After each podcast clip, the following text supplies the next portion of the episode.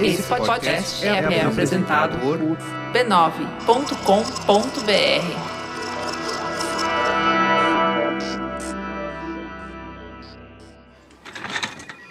Hum, deixa eu ver. Qual seria o melhor jeito de começar um episódio sobre a economia do futuro? Bom, com certeza usando o método mais futurístico do presente, né? Peraí. ChatGPT, qual seria a relação entre cooperativismo e o futuro da economia? Inclusão e equidade. As cooperativas permitem a inclusão de diferentes grupos e comunidades na economia, oferecendo oportunidades para que membros com recursos limitados possam participar ativamente e se beneficiar do processo econômico. Resiliência. O modelo cooperativo tem mostrado ser mais resiliente em momentos de crise econômica, uma vez que a colaboração e a tomada de decisões conjuntas permitem enfrentar desafios de forma mais eficaz. Empoderamento dos trabalhadores. Em cooperativas de trabalho, os funcionários têm voz ativa nas decisões e uma participação justa nos resultados do negócio. Isso pode levar a uma maior satisfação no trabalho, aumento da produtividade e maior motivação para inovar e crescer. Foco na comunidade. As cooperativas geralmente são voltadas para atender às necessidades da comunidade em que estão inseridas. Assim, elas podem ajudar a estimular o desenvolvimento econômico em nível regional, apoiando pequenas empresas e promovendo o comércio local. Consumo consciente. As cooperativas de consumo, cooperativas de crédito, Cooperativas agrícolas e lojas de alimentos cooperativas oferecem aos consumidores uma alternativa para apoiar um modelo de negócio que prioriza o bem-estar social e ambiental. Inovação e tecnologia. O cooperativismo também pode estar na vanguarda da inovação, especialmente quando se trata de desenvolver soluções econômicas colaborativas que aproveitam a tecnologia para melhorar a eficiência e a experiência do usuário. É, até agora essa resposta do ChatGPT tá bem alinhada com o que eu venho pesquisando sobre o tema. Mas ó, tem mais essa frase aqui. No entanto, é importante notar que o sucesso do cooperativismo no futuro da economia dependerá de vários fatores, incluindo o apoio governamental e a conscientização pública sobre os benefícios das cooperativas. Se esses elementos se combinarem de maneira favorável, o cooperativismo tem o potencial de desempenhar um papel significativo na construção de uma economia mais justa, inclusiva e sustentável. Muito bem, muito bem. Depois dessa, acho que já posso encerrar o trabalho e assistir a uma série, né? Bom, nem um pouco. Tem muito mais aí para ser investigado. Olá, eu sou Carlos Merigo e esse é o episódio final da minha jornada investigando cooperativismo. A gente já conversou sobre a história do cooperativismo, já viu como ele funciona na prática e como ele atua de maneiras como você nunca imaginou, ajudando pessoas na hora de conseguir crédito e valorizando e empoderando comunidades. E agora é hora da gente olhar para o futuro. E uma coisa está bem clara: de um lado, o futuro tem cada vez mais a ver com a internet, com o mundo digital e com a tecnologia. Porém, do outro lado, a gente precisa resolver problemas básicos super urgentes, como aquecimento global e inclusão social. E se você acha que esses assuntos não têm nada a ver com cooperativismo, melhor pensar de novo. No episódio de hoje, eu vou investigar o que o cooperativismo já está fazendo agora mesmo para lidar com essas questões. E a gente vai começar a nossa investigação por três das letras mais importantes da atualidade: ESG.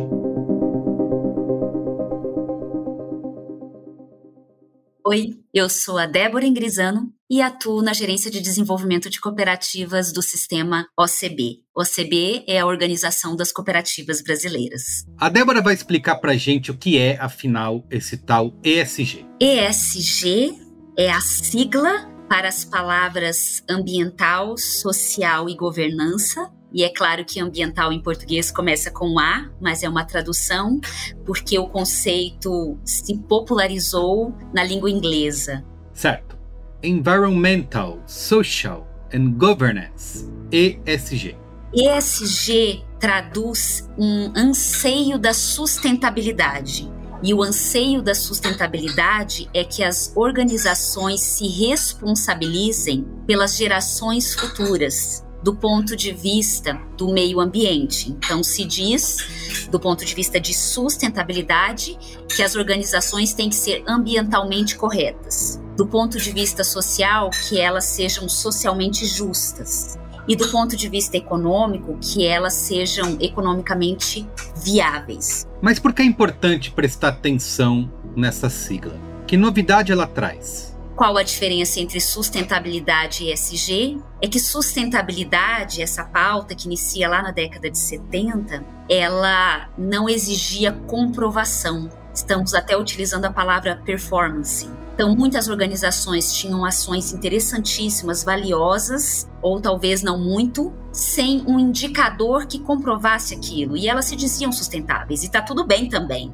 evoluímos e a partir de 2004 surge a necessidade de comprovar e que essa comprovação aconteça de uma maneira é, certificada, validada por critérios que não digam respeito só àquela organização ou só àquele nicho, mas por critérios que façam sentido para todo o planeta. Então, resumindo, ESG é a comprovação com base em indicadores de performance, indicadores validados de que aquela organização é de fato sustentável. Certo.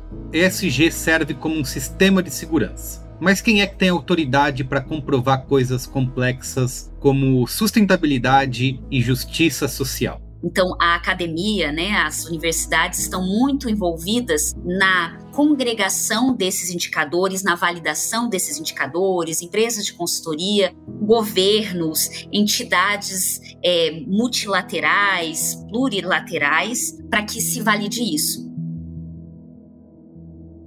E não dá para avaliar do mesmo jeito uma corporação e uma empresa sem fins lucrativos, né? Então, ESG é um assunto cada vez mais complexo, tanto que virou até uma área de estudo nas universidades. Já é possível formar gente para ficar de olho nessa responsabilidade das empresas. E claro, com tantos tipos diferentes de empresas e de negócios, também existem vários modelos de validação. No Brasil já tem várias instituições de ensino que ensinam as organizações, os técnicos, os acadêmicos a reconhecer esses modelos e a apurar se a organização está em consonância. Agora também tem muita coisa nova surgindo. Então, ESG, embora inicie formalmente em 2004, é, nós estamos vivendo um pico, um auge da pauta.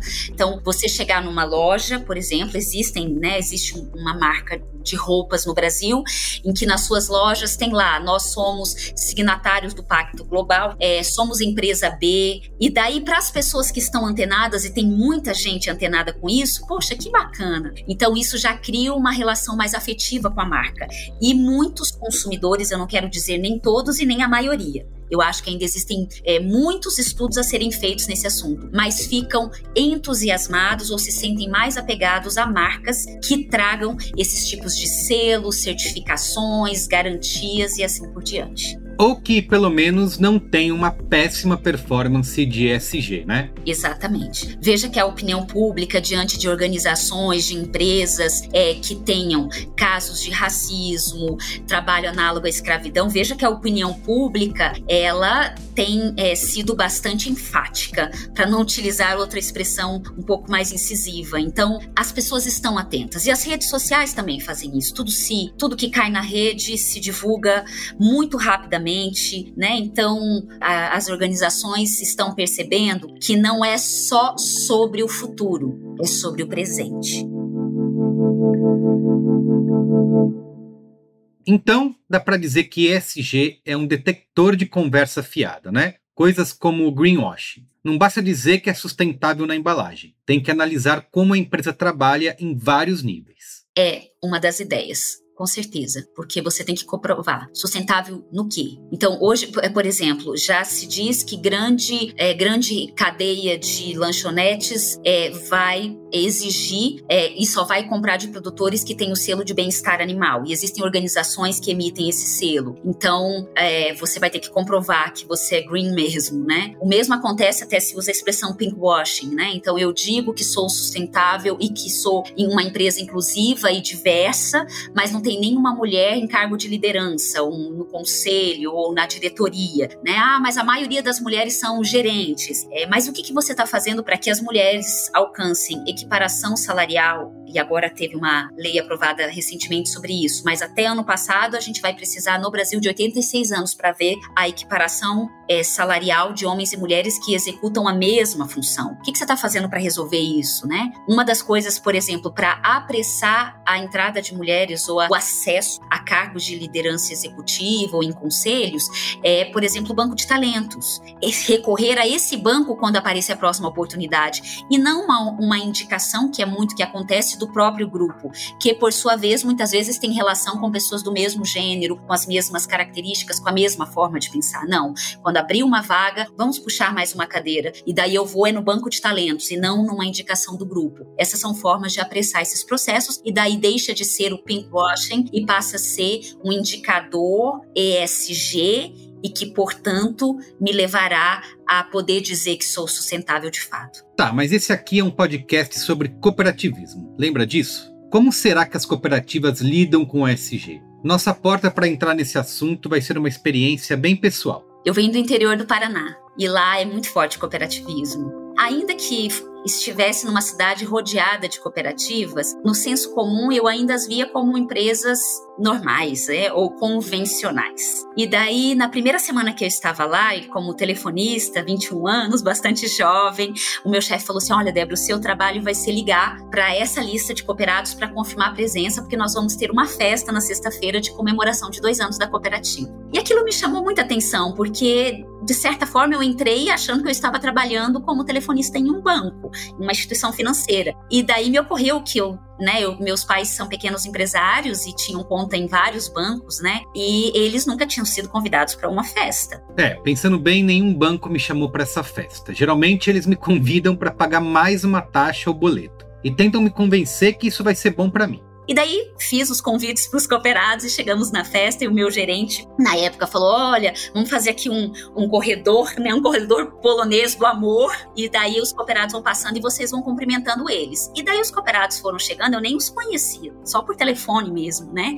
É, e daí eles abraçavam a gente muito felizes, as pessoas estavam muito felizes. E eu saí de lá falando: caramba, que, que clima gostoso, que lugar legal. E daí na segunda-feira eu já tinha até uma outra proposta de estágio eu falei, não, eu vou ficar aqui porque eu me identifiquei com esse ambiente afetuoso.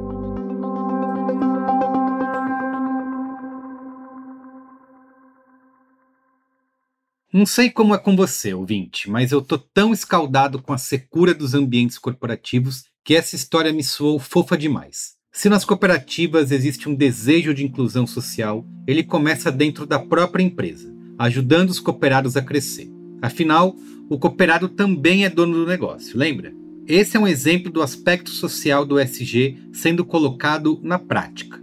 E claro, tem muito mais. Por exemplo, lembra da Cocamar, aquela cooperativa que apareceu num dos episódios anteriores? Tudo que foi explicado ali já era exemplo de ESG. As fazendas experimentais de sustentabilidade, os programas de inclusão das mulheres na cooperativa, os diversos chapéus que um produtor veste ao longo do ano, de fornecedor a consumidor e até dono. Lembra também das cooperativas de crédito que investem em lugares em que os bancos tradicionais não querem investir? Ou da Copresa, que é uma cooperativa da área de aviação coordenada por uma mulher?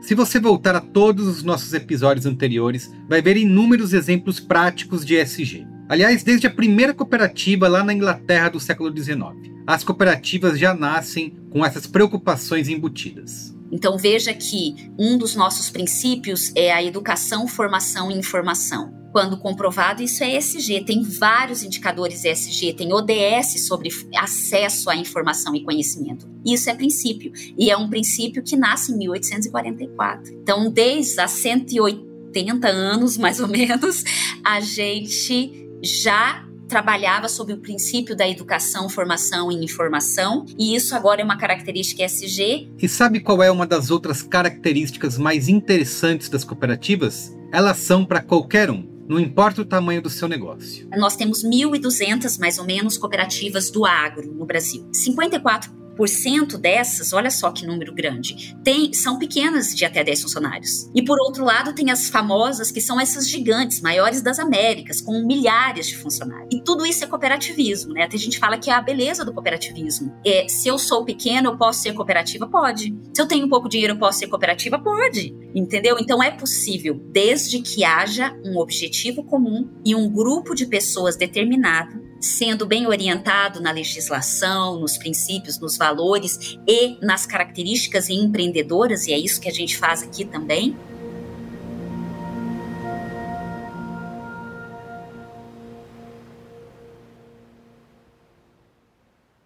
Lembra que eu disse que o futuro da economia vai precisar resolver a tensão entre o mundo digital e as necessidades mais básicas das pessoas? Então, agora é hora de olhar para a tecnologia.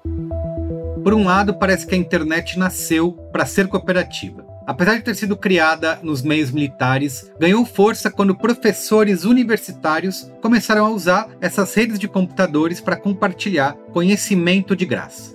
Quase todos os sistemas e tecnologias que a gente usa hoje em dia têm origem em trabalho coletivo, e muitas vezes até voluntário.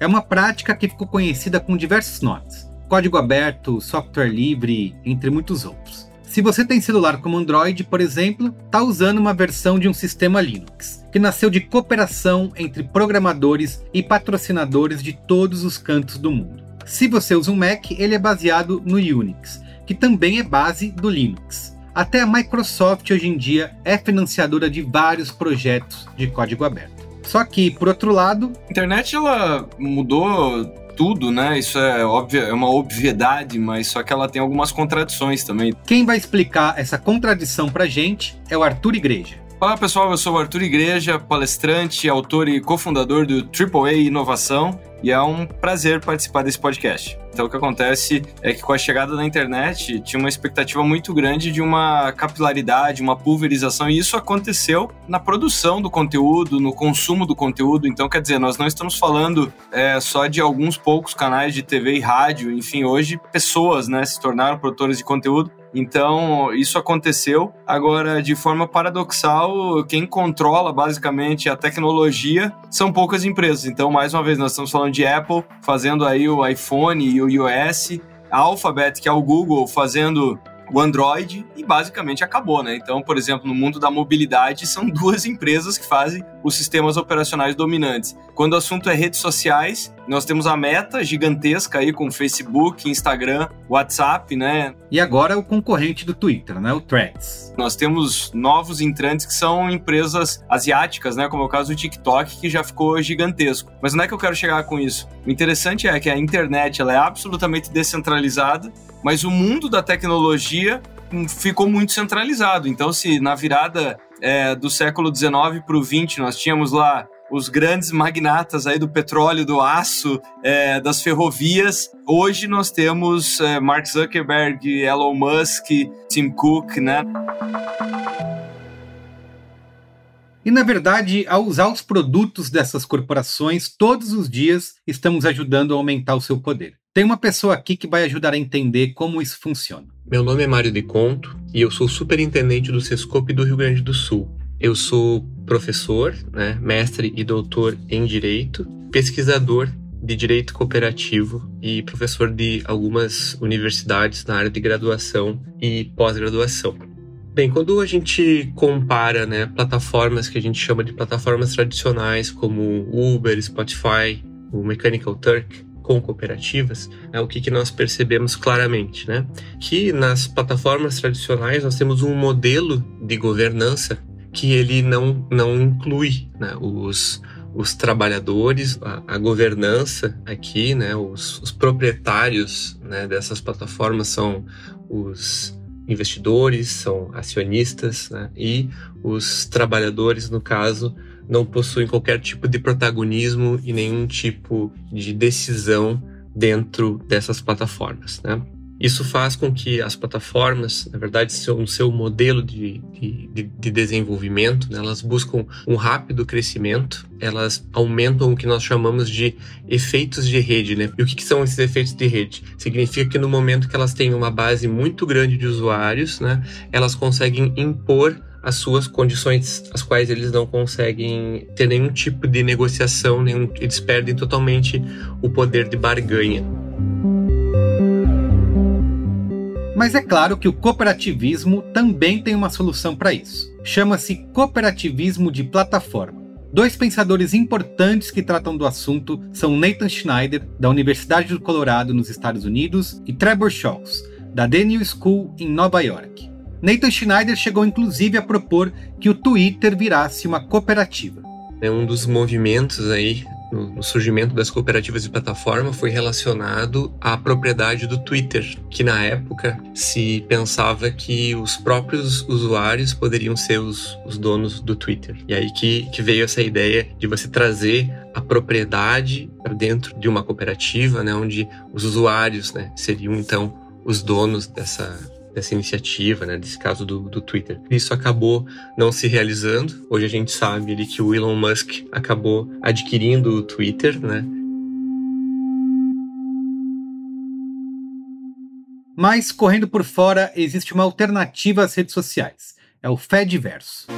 Esse é o nome dado a um conjunto de aplicativos bem parecidos com os que você já conhece. Por exemplo, o Pixel Fed é uma alternativa ao Instagram. O PeerTube é uma alternativa ao YouTube e o Mastodon é uma alternativa ao Twitter. Só que a lógica aqui é diferente. As comunidades cuidam da moderação do conteúdo, dividem os custos de hospedagem e criam as regras de uso. Não tem bilionário ou acionista por trás deles. Ainda assim, o Fediverso é diferente de cooperativismo, porque cooperativas têm leis, são reguladas pelo governo. Para você ter uma ideia da diferença, o Mário cita algumas cooperativas que ele acompanha de perto. Eu coordenei um projeto de pesquisa relacionado a cooperativas de plataforma, que foi um projeto que foi selecionado pelo CNPq, numa chamada do CNPq e do Sescope Nacional, né, voltada para pesquisa. E nesse projeto de pesquisa nós identificamos aí diversas cooperativas de plataforma no mundo. E nós categorizamos essas cooperativas em, em, duas categorias, né? Que são, primeiro, as cooperativas que são baseadas na internet e as cooperativas que são baseadas localmente. Nessa primeira categoria das cooperativas baseadas na internet, né? Para a gente diferenciar, são cooperativas que, eh, mesmo que elas tenham a sede em algum lugar do mundo, a questão geográfica ela é irrelevante, né? Então elas podem estar tá operando, né, em qualquer lugar do planeta. Um exemplo dessa primeira categoria, então, de cooperativas baseadas na internet é uma cooperativa que uh, é muito conhecida né, no, no meio chamada Stoxy. A Stoxy ela é uma cooperativa de fotógrafos. Ela é sediada no Canadá, porém ela tem sócios em mais de 60 países. Então, como é que funciona? Comparando, ela funciona como uma espécie de banco de imagens, né, de propriedade coletiva. Então, os fotógrafos associados à Stoxy, eles postam suas fotos né, nessa, nessa plataforma e a cooperativa então comercializa. E a estratégia da, da cooperativa é buscar grandes campanhas publicitárias. Então, eles são uma espécie de agência assim premium, né, em que eles uh, agregam um, grande valor ao trabalho dos fotógrafos, tanto que eles têm fila de espera né, de, de pessoas para se associar na cooperativa. E tem várias questões interessantes assim dessa, dessa cooperativa, né, porque considerando que eles têm sócios aí em diversos fusos horários, né? Eles acabaram estabelecendo um modelo interessante, que é um modelo de democracia assíncrona. Então eles têm fóruns em que os associados, então eles podem colocar questões a votação, né, que, onde são realizadas enquetes, e dependendo da importância do tema, ele pode então virar pauta de uma Assembleia Geral de Associados. Né. Outro exemplo que eu posso citar, e aí dentro do que nós chamamos das cooperativas de plataforma que tem um, uma atuação local, né, que são baseadas localmente, é a cooperativa eh, chamada Fair BNB. Como o seu próprio nome diz, né, ela é uma alternativa ao Airbnb. E por que uma alternativa? Né? Porque o Airbnb ele, ele é alvo de muitas críticas né, em diversos locais, diversas cidades, principalmente nas cidades que têm um turismo mais massivo, como é o caso, por exemplo, de Barcelona, como é o caso de Veneza.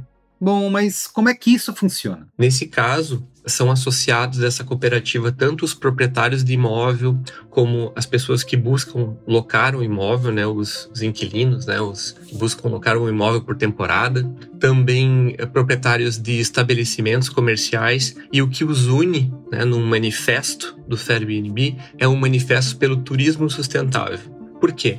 Porque o Airbnb ele acaba gerando o que nós chamamos de gentrificação. Né? O que é isso? Acabam que vários dos imóveis da cidade que poderiam ser ocupados por pessoas, por moradores da própria cidade, né? que, que trabalham na própria cidade, acabam sendo uh, locados, né? Então, empresas alocam 20, 30 apartamentos e depois os sublocam. Então, significa que não existem eh, apartamentos disponíveis para os moradores da própria cidade. Então, os próprios moradores, os trabalhadores da cidade acabam tendo que morar em outras cidades, né? Porque os, os aluguéis acabam subindo de valor e, os próprios moradores são expulsos, né, da sua própria cidade. Então, o Airbnb ele procura trabalhar essa questão de que seja um turismo sustentável, como eu referi, é trabalhando com todos os, os, atores envolvidos nessa questão do turismo sustentável. Então, isso é algo muito interessante que a gente percebe na, nas cooperativas e plataforma, né, também,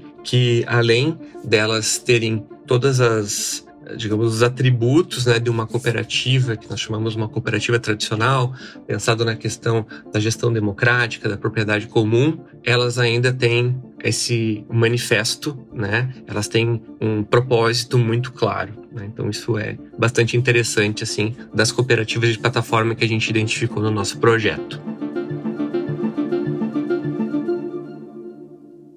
E se, por exemplo, você estiver na Bahia e em vez de chamar um Uber, você poder usar a cooperativa Cooper Elite, que aliás é só uma das 33 cooperativas de transporte que existem por lá.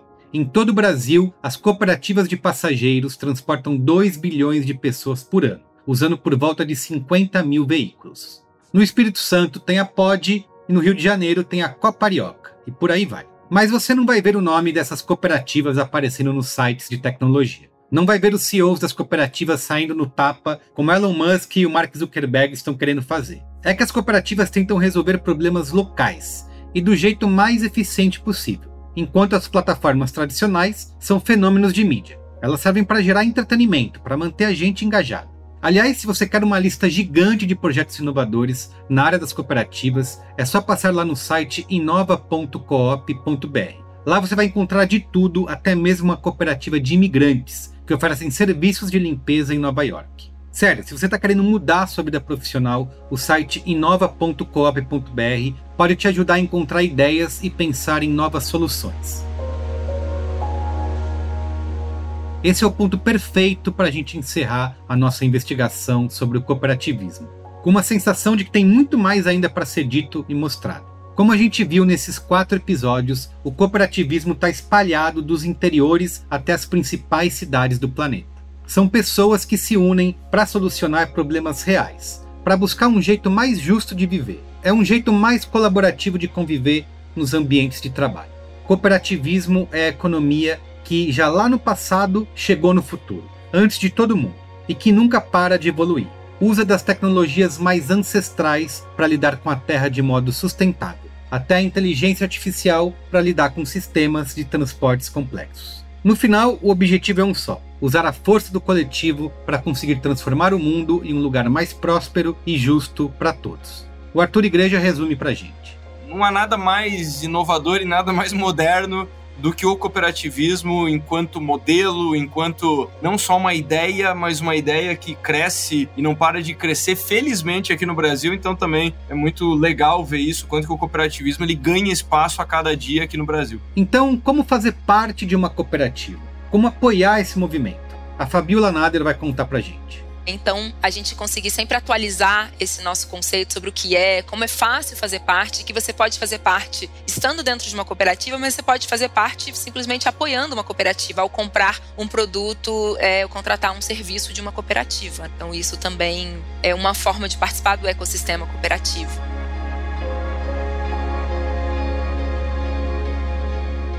E assim eu chego ao final da minha jornada pelo cooperativismo. Ou melhor, chego ao final do meu primeiro passo nesse universo paralelo. A minha sensação é de que tem muito mais ainda para a gente explorar nele. Mas agora é com você. Se você quer entrar nele, chama seus amigos, seus colegas de trabalho. Esse é o jeito cooperativo. A gente vai junto, nunca sozinho.